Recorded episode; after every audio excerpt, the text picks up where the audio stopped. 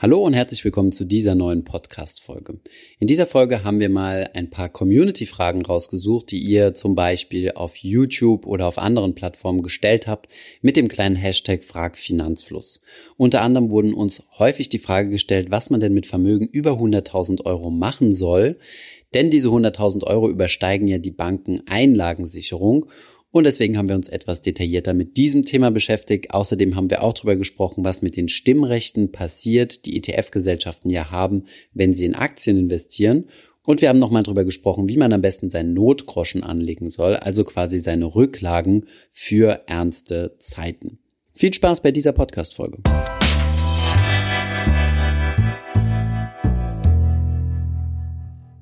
Hi, mein Name ist Thomas von Finanzfluss und im heutigen Video werde ich mir einmal ein paar eurer Fragen anschauen und diese hoffentlich zu eurer Zufriedenheit beantworten. In unserem Interview mit Christian Röhl hat dieser erwähnt, dass er mehrere Bankverbindungen hat. Das heißt, dass er mehrere Depots bei verschiedenen Banken hat. Das hängt zunächst einmal damit zusammen, dass er gerne verschiedene Bankangebote testet, aber auch mit dem Thema Sicherheit von Einlagen. Wir spielen euch den Ausschnitt hier mal ganz kurz ein sondern ich habe äh, mehrere Depots. Ich habe insgesamt über ein Dutzend Bankverbindungen. Äh, okay. Äh, das liegt daran, weil ich halt äh, sehr historisch gerne gewachsen. sehr ja historisch gewachsen natürlich. Deswegen habe ich ja zum Beispiel auch noch ein Depot in der Schweiz, weil ich mhm. dort gelebt habe. Ähm, aber es macht auch Sinn, mal ein bisschen geografisch zu streuen. Ähm, ich habe äh, bei allen großen äh, Direktbrokern natürlich äh, Depots, aber ich habe auch bei einigen Filialbanken und Private Banking Depots. Okay. Ähm, und ich schaue halt, dass ich die Depots halt wirklich bei unterschiedlichen Bankengruppen habe. Und da geht's auch natürlich um, Gerd Kommer hat das äh, sehr häufig äh, schon thematisiert, um die Einlagensicherung. Daraufhin haben wir vermehrt Anfragen bekommen, ob es denn Sinn macht, wenn man mehr als 100.000 Euro anzulegen hat zugegebenermaßen, das ist natürlich schon mal eine stolze Summe, ob man die dann auf mehrere Banken verteilen sollte. An dieser Stelle auch nochmal ein Hinweis, GetComma hat auch schon ein Video auf unserem Kanal diesbezüglich publiziert. Das findet ihr, wenn ihr hier oben auf das i klickt. Also, was gibt es zum Thema Einlagensicherung zu sagen? Zunächst einmal müssen wir feststellen, was sind denn überhaupt Bankeinlagen? Bankeinlagen sind nämlich nicht sowas wie zum Beispiel eure Wertpapiere. Wenn ihr ein Wertpapierdepot habt wo zum Beispiel Aktien- und ETF-Anteile drin sind, dann fallen die nicht in die Einlagensicherung. Das ist zunächst einmal komplettes Sondervermögen. Das heißt, das Geld, was in diese ETFs investiert ist, ist komplett gesondert von einer Bank oder von einem ETF-Anbieter aufgehoben. Sollten diese Anbieter pleite gehen, wird das Geld, was ihr quasi dort angelegt habt, nicht in die Insolvenzmasse mit einbezogen. Es gehört weiterhin euch. Deswegen heißt das Vermögen Sondervermögen, also es wird gesondert aufgehoben. Was sind aber jetzt diese Einlagen, die ja durch die sogenannte deutsche bzw. europäische Einlagensicherung abgesichert ist? Was ist das überhaupt? Konkret auf Produkte bezogen ist es zunächst einmal das Girokonto, das heißt das Geld, was ihr auf eurem Girokonto habt, ein Tagesgeldkonto, ein Festgeldkonto oder auch ein Sparbuch. Das ist nämlich im Endeffekt nichts anderes, als würdet ihr einer Bank, dort wo ihr das Geld quasi parkt oder liegen habt, einen Kredit geben. Ihr habt also eine Kreditforderung gegenüber dieser Bank oder man nennt es auch eine Einlage. Und diese Einlagen sind durch die deutsche Einlagensicherung abgesichert. Es ist wichtig, diese beiden Paar Schuhe voneinander zu unterscheiden. Habt ihr zum Beispiel ein Depot, zum Beispiel bei der Consorsbank, werdet ihr dort ein Depot haben und ein Verrechnungskonto. Das Geld, was auf eurem Verrechnungskonto ist, ist quasi bei der Consorsbank geparkt und durch die deutsche Einlagensicherung abgesichert. Das, was ihr in eurem Depot habt, also die Wertpapiere, die sind nicht darüber abgesichert, sind aber Sondervermögen. Kommen wir jetzt mal dazu, was es mit den 100.000 Euro auf sich hat. Die 100.000 Euro beziehen sich jetzt in diesem konkreten Fall nur auf das Verrechnungskonto. Würde die Consorsbank pleite gehen und ihr habt unter 100.000 Euro auf diesem Verrechnungskonto, werdet ihr durch die deutsche Einlagensicherung durch verschiedene Mechanismen, auf denen das Ganze aufgebaut ist, abgesichert. Jede Art von Banken hat eine etwas andere Einlagensicherung. So gibt es zum Beispiel die Einlagensicherung der Privatbanken, wie in diesem Fall jetzt zum Beispiel Consors oder Deutsche Bank, Commerzbank, also die Banken, die quasi privat in Privatbesitz sind, zum Beispiel gehalten durch Aktionäre. Dann gibt es ja noch die Sparkassen, die auch wieder ein eigenes Einlagensicherungssystem haben und die Genossenschaftsbanken wie die Volks- und Raiffeisenbanken, die ebenfalls nochmal eine eigene Einlagensicherung haben. Die 100.000 Euro, die gesetzlich vorgeschrieben sind, sind durch den sogenannten EDB, Entschädigungseinrichtung deutscher Banken, abgesichert. Über diese 100.000 Euro hinaus gibt es dann aber, wie gesagt, je nach Bankentypen dann nochmal gesonderte Sicherheitseinrichtungen. Wenn ihr euer Geld jetzt nicht in einer deutschen Einlage habt, sondern in einem anderen europäischen Land, wie zum Beispiel jetzt Österreich oder Frankreich, zieht natürlich nicht die deutsche Einlagensicherung, sondern eine lokale. Die anderen EU-Länder haben aber ähnliche Sicherungssysteme, die ebenfalls eure Einlage bis zu 100.000 Euro absichern. Aufpassen müsst ihr allerdings, wenn ihr euer Geld außerhalb der Europäischen Union anlegt, wie zum Beispiel in Island. Hier gibt es ja das bekannte Beispiel der Kaupting Bank, eine Bank, die in Island ansässig war und sehr gute Tagesgeldkonditionen bezahlt hat, wo viele Deutsche investiert haben, die Bank pleite gegangen ist und die Anleger sehr lange warten mussten, bis sie ihr Geld zurückerstattet bekommen haben. Die Vorgaben der deutschen Einlagensicherungssysteme ist, dass ein Geschädigter, also eine Person, die Geld auf einer Bank angelegt hat, die dann Insolvenz anmeldet, innerhalb von sieben Tage aus diesem Entschädigungsmechanismus, also der Einlagensicherung, Geld bekommt. Alle Informationen zu diesem doch etwas komplexeren Thema haben wir euch mal unten in der Beschreibung verlinkt. Jetzt stellt sich die Frage, was machen denn Personen, die mehr als 100.000 Euro als Bankeinlage haben? Das ist natürlich ein Luxusproblem, aber auch mit diesem muss man sich beschäftigen. Zunächst einmal ist alles, was über diese 100.000 hinausgeht, kein risikofreies Investment mehr oder kein risikofreier Teil, da hier nicht mehr die staatliche Einlagensicherung zieht. Es kann natürlich Einlagenmechanismen geben, wie zum Beispiel bei den Sparkassen oder Volksbanken, die dann über diese 100.000 hinausgehen, übrigens auch im Privatbankenbereich. Aber hierfür gibt es dann keine staatliche Garantie mehr. Von daher, das Geld, was ihr langfristig anlegen wollt, mit dem ihr Geld verdienen möchtet, das solltet ihr dann eventuell in Erwägung ziehen, am Aktienmarkt zu platzieren und wenn ihr wirklich größere Summen sicher anlegen möchtet, dann würde ich euch kurzlaufende Staatsanleihenfonds empfehlen. Das sind dann zum Beispiel ETFs, die in kurzlaufende Staatsanleihen bester Bonität investieren.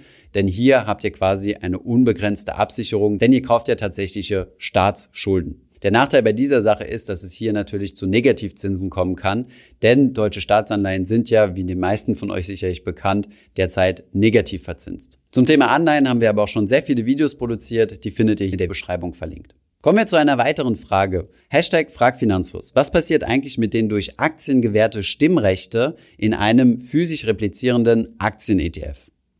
Ja, das ist eine ziemlich gute Frage, die ihr hier gestellt habt. Diese Frage habe ich mir auch mal gestellt und ein bisschen recherchiert.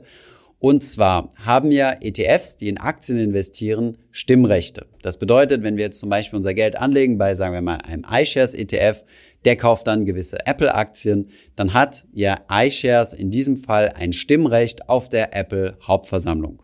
Was passiert jetzt mit diesen Stimmrechten? Und hier muss man ganz stark unterscheiden, um welche Aktien es sich denn tatsächlich handelt. Bei iShares könnte ich mir relativ gut vorstellen, ich weiß es aber auch nicht mit hoher Sicherheit, dass sie an so großen Unternehmen, die zum Beispiel in Amerika ansässig sind, selbst einen Fondsmanager auf die Hauptversammlung von Apple schicken und dann dort entsprechend voten. So etwas passiert aber tatsächlich nur in einer Minderheit der Fälle. Nehmen wir zum Beispiel mal Amundi oder Luxor, zwei große ETF-Anbieter aus Frankreich. Wenn die jetzt zum Beispiel ein MSCI Vietnam oder ein MSCI Emerging Markets, also Schwellenländer, auflegen, dann wird hier in tausend Unternehmen aus verschiedenen Schwellenländern investiert. Es wäre viel zu aufwendig, wenn man jetzt einen Fondsmanager abstellen würde, der die ganzen tausend Hauptversammlungen abfliegen muss und sich im Vorfeld ja auch informieren muss, was zur Abstimmung im entsprechenden Unternehmen steht und wie man idealerweise stimmen sollte. Aus diesem Grund gibt es sogenannte Proxy Advisor. Das sind Unternehmen, die Fondsgesellschaften wie auch zum Beispiel ETF-Gesellschaften beraten, wie sie denn idealerweise auf verschiedenen Hauptversammlungen abstimmen sollten. Das Fondshaus bzw. das ETF-Haus gibt dann eine generelle Linie an, worauf grundsätzlich zu achten ist. Und der Proxy-Advisor analysiert dann auf dem konkreten Level des Unternehmens, wie denn am besten im Sinne des Fondsanbieters gestimmt werden sollte. Ein konkretes Beispiel hier sind zum Beispiel ESG-ETFs. ESG-ETFs sind ja besonders auf Nachhaltigkeit getrimmt und so könnte zum Beispiel ein ETF-Anbieter seinem Proxy-Advisor sagen, mir ist es wichtig, dass auf allen Hauptversammlungen, wo wir durch unseren Fonds oder ETF Aktionär sind, möglichst nachhaltig gestimmt wird. Der Proxy Advisor hat also die Aufgabe herauszufinden, welche Stimmen und welche Entscheidungen dafür sorgen, dass das Unternehmen nachhaltig wirtschaftet. Es kommt natürlich auch regelmäßig vor, dass Fondsmanager selbst an Hauptversammlungen teilnehmen. Das ist dann zum Beispiel der Fall, wenn es sich um einen lokalen großen Asset Manager handelt, wie zum Beispiel der DWS in Deutschland, dem Asset Manager der Deutschen Bank, die einen großen Anteil in deutschen Firmen, zum Beispiel in DAX-Unternehmen hält. In diesem Fall könnte der Fondsmanager zum Beispiel selbst auf die Hauptversammlung gehen und dort Fragen stellen, abstimmen und ähm, ja, das Management challengen. Ihr seht also, der Umgang mit Stimmrechten ist gar nicht so einfach, gerade wenn man so breit gestreute ETFs mit Tausenden von Unternehmen drin hat. Und deswegen gibt es auch große amerikanische Unternehmen, die sogenannten Proxy Advisor, die hier beratend zur Seite stehen. Das kostet natürlich auch etwas Geld, aber ist deutlich günstiger, als wenn ein Fondsmanager wirklich alle tausend Unternehmen von einem ETF abklappern müsste. Wenn euch das Thema noch weiterführend interessiert, dann können wir gerne auch nochmal Arne Scheel interviewen. Der ist ja Fondsmanager bei Luxor und betreut mehrere ETFs.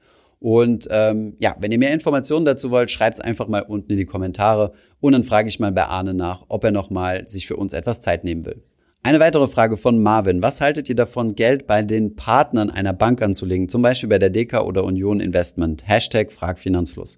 Ja, gute Frage. Verschiedene Banken haben ja verschiedene Partneranbieter. Zum Beispiel ist die DK ja der Partner der Sparkassen. Genauso gibt es ja auch Versicherungsunternehmen, die zu diesem Partnerverbund gehören. Dasselbe gibt es bei den Volksbanken. Das Investmenthaus der Volksbanken ist die Union Investment. Ähm, es gibt jetzt meiner Meinung nach keinen besonderen Grund bei Partnerbanken oder nicht bei Partnerbanken Geld anzulegen. Natürlich, wenn ihr ins Beratungsgespräch einer Bank geht, dann werden die natürlich versuchen, euch Produkte von den entsprechenden Partnern anzubieten. Bei einer Deutschen Bank wäre das zum Beispiel Investmentprodukte der DWS. Meiner Meinung nach braucht man sich diese Frage aber nicht zu stellen, sondern es macht eigentlich mehr Sinn, sich zu überlegen, okay, was ist meine Anlagestrategie? Und dann passend auf diese Anlagestrategie entsprechende Produkte herauszusuchen.